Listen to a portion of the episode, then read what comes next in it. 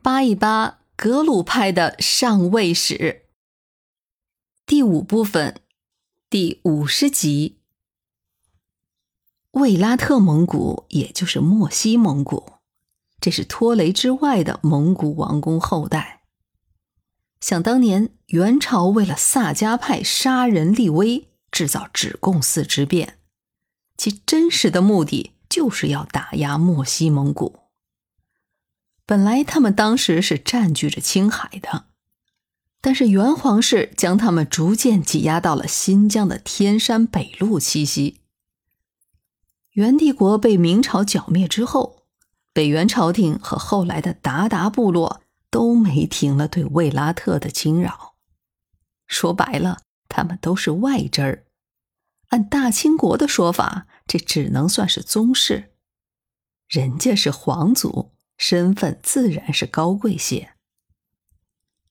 科尔克分裂为内外两部之后，内科尔克倒向了后金。也就是后来的大清国，而外科尔克就逐渐侵蚀了卫拉特的地盘。从十六世纪中后期以来，科尔克蒙古和卫拉特蒙古之间就发生了持续有近半个世纪的军事冲突，迫使卫拉特蒙古不断向外迁徙。到了十七世纪初。部分卫拉特蒙古甚至一度到了南西伯利亚地区，而部落的核心区就落在了鄂毕河上游和鄂尔基斯河中游一带，也就是现在的哈萨克斯坦和俄罗斯交界的大片地区。既然到了俄罗斯的边界了，以沙俄当时的扩张欲，那卫拉特的日子也就可想而知了。而这一时期，卫拉特的人口增长还非常快，导致牧场的压力急剧增加，于是内部争夺资源的竞争就逐渐发展成了部落冲突。卫拉特蒙古是四部，他们之间只是联盟，并没有从属关系。蒙古部落的联盟都是靠实力说话的，面对资源短缺。大打出手，这再正常不过了。最后争斗的结果是和硕特部和准噶尔部就逐渐的占据了上风，而准噶尔的势头更猛。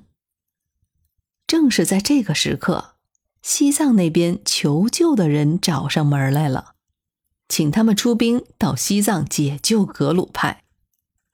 这来的也不是外人。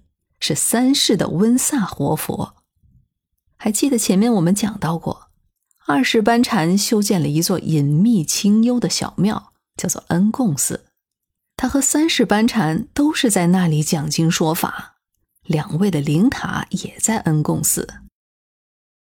四世班禅驻锡了扎什伦布寺，那三世班禅的另一个弟子就成了恩贡寺的寺主。他还以最初克珠杰从宗喀巴大师那里学到的一系列秘法为根基，形成了一个转世世系，这就是温萨活佛。这套秘法自然就是温萨秘法，所以温萨活佛跟班禅世系还是颇有渊源的。这就是花絮了。三世温萨到达了魏特拉蒙古。讲明来意之后，魏特拉人也愿意帮忙。大概从一六一零年开始，维拉特部也开始信奉了藏传佛教。几年之后，一批部落首领的子弟都剃度出家，加入了格鲁派，尤其以和硕特部为甚。所以，卫拉特对格鲁派有相当的亲近感和归属感。再加上这一时期的卫拉特人四面受敌，水草匮乏，生活拮据，处境艰难，能有机会重新回到那物产丰富的青海地带，这对他们来说显然是极具吸引力的。当时卫拉特的盟主叫做顾世寒，他在一番权衡之后，最后决定自己所属的部落南下。留准噶尔部在北疆。出兵之前，顾世涵是先进行了一番侦查。看来这长期和各方的连年征战，和硕特部的战斗经验实在是丰富。